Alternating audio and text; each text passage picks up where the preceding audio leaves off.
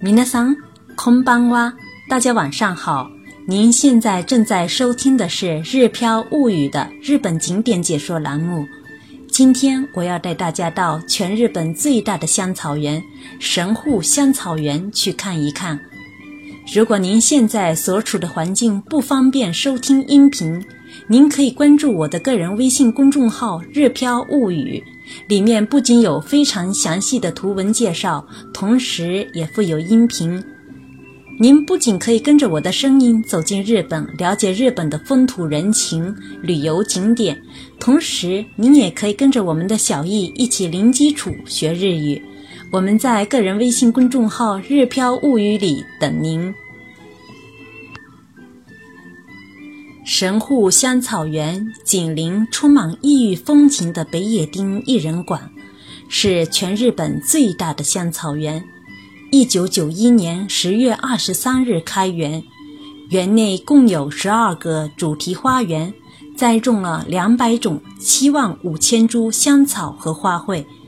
漫步于花花草草之间，你真的很难想象，离神户市中心仅十五分钟路程的地方，居然有如此美妙的天然氧吧。虽然可以徒步前往香草园，但我一定要推荐您乘坐空中缆车，体验难得的空中散步之旅。全长一千四百六十米的缆车道。秒速四米，全程只需十分钟就可以到达神户香草园。红白相间的车厢外形小巧，点缀在蓝天和青山之间，显得特别亮丽。密闭式车厢宽敞舒适，不管是残障车还是婴儿车都可以轻松进入。车厢内四面都是玻璃，视野开阔。向着大海方向眺望的话，东望大阪，西看须磨，神户港美景尽收眼底。换个位置，转身即是六甲山的一片翠绿，更可以从空中俯瞰坐落在山坡上的一个个主题花园。在起点山路站前往中间站的过程当中，可以看到不影之瀑。瀑布顺着岩石落下的时候，犹如白布铺开一般。取古代当地豪族名字“不敷手”和“不敷乡”的地名，将此瀑布取名为“不隐之瀑”。和熊野的纳智之瀑、日光的华严之瀑并列为日本三大神瀑的不隐之瀑，平安时代起就有无数诗人访问此地，并留下了歌碑。平安时代，宇多天皇参观不隐之瀑时，长六十米，宽十五米。到了一七一零年，兵库的《明所记》里描述，从海边也能看到瀑布变成两段，如白布晾晒一般。而到了一七九八年的《摄津明所图绘》，出现了雌雄两个瀑布的记载。现在。不隐之瀑的雌瀑落差十四米，雄瀑落差四十三米。雄瀑曾入选全国名水百选。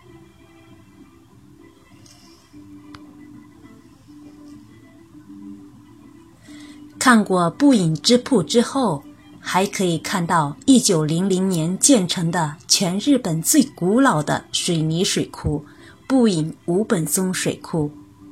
建成当时供给中央区和兵库区用水。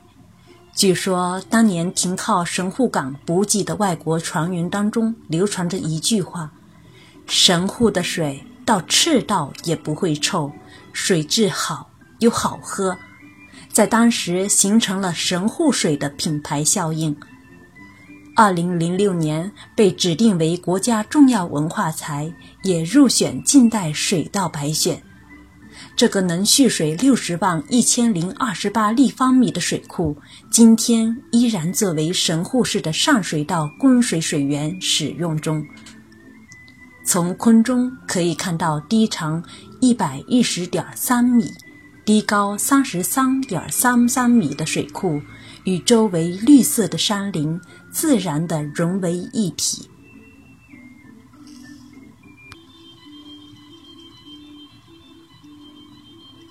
香草园内共有十二座主题花园，仿中世纪欧洲城堡古朴建筑前的欢迎花园。以英国玫瑰为主的玫瑰交响花园，按茶、水果、麝香等不同的香味，将六十多种玫瑰种植在六个不同的区域。家庭菜园里，香草和蔬菜相映成趣，不同季节里可以收获不同的惊喜。踏入十条与绿草相间的芳香园。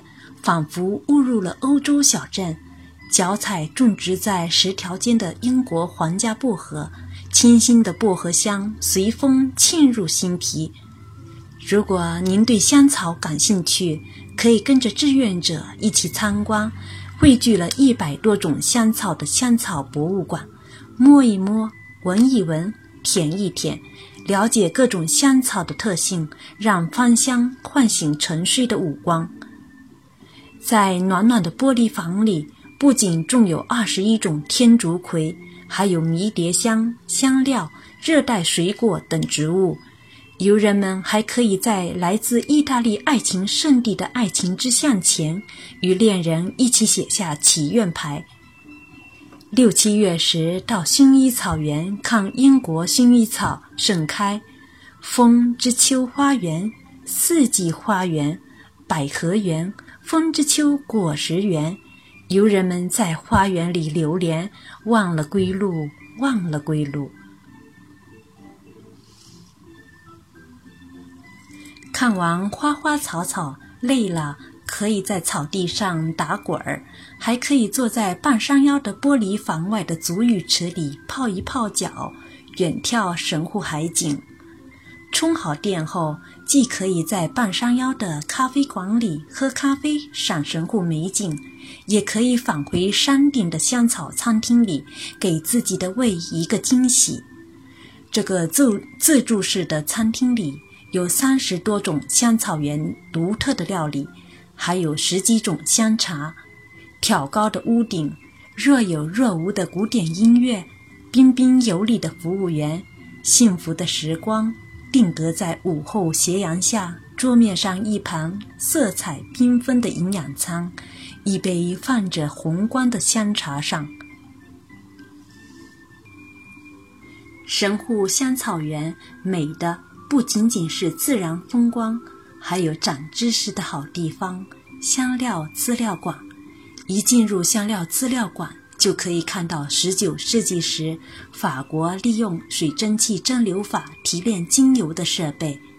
即使是不爱香水的人，也会驻足凝视橱窗里琳琅满目的香水，而久久不愿离去。古董级的香水也好，近现代的香水也好，瓶子里的设计都是那么的精美。细心的人还会发现。以歌剧《图兰朵》当中中国女佣刘的名字命名的香水，听说路易十六的玛丽皇后在逃亡过程当中因携带的香水而被追捕者发现时，您会不会吃惊呢？了解各种香水的诞生历史，了解到欧洲人中世纪起就爱用香水。或许我们更能理解为什么欧洲人的生活当中有香草为伴。馆内的展示角有我们平常生活当中接触不到的白糖、麝香；体验角放有不同香味的香料，供游客闻香测试性格。如果您还意犹未尽的话，还可以体验亲自制作属于自己的香水。一部可以容纳一百五十人的森林音乐厅，四周的木板在灯光照耀下散发出橘黄色的色光，整个音乐厅成了一个充满温度的空间。碰上对外开放的钢琴或小提琴演奏会的话，那就找个位置坐下来，好好听一听吧。听到曲终人散，听到夜幕降临。再出来时，眼前不再是风光明媚、五彩缤纷的香草园。夜晚的香草园在灯光照耀下，呈现出神秘梦幻般的迷人景色。站在山顶展望台上，你会发现，半山腰上的三幢玻璃房成了三颗璀璨的夜明珠，山下灯火辉煌。恭喜您，您已经将价值一千万美元的日本三大夜景之一的神户夜景收入了眼底。就这习习凉风，来一杯热咖啡也好，啤酒也好，再来一根带骨头的火腿肠或者几块炸鸡，一个人静静赏夜景也是非常美好的。皆さんいかがでしたか？神户香草园是我和小易经常去的地方，即使工作再忙再累。 随着缆车车厢升空的一瞬间，所有的疲劳都消失了，因为眼前的景色实在是太美了。当您来神户的时候，一定要到神户香草园来看一看。今天想在这里跟大家交流一下我做这档节目的初衷。之所以我要做这档非常费时间的栏目。主要是在我自己系统的学习了日本的地理和历史之后，发现自己在出去旅游时，对各个景点有了更深的体验和更多的感动。我想大家平时来日本旅游时，如果想要搜索一些攻略，那是非常容易的；而要深层次的了解每个景点的文化内涵，却并不是非常容易的一件事。所以我就利用业余时间，用心去写一些有关景点的介绍，希望能把我的感动分享给大家。虽然是一件很费时间的事儿，或许很长时间才能介绍一个景点，但我希望我自己能够给大家讲解到一百个景点，这是我的目标。希望有大家一直陪伴我，一直走下去。それでは。 马丹尼？感谢大家的收听，我们下次时间再会。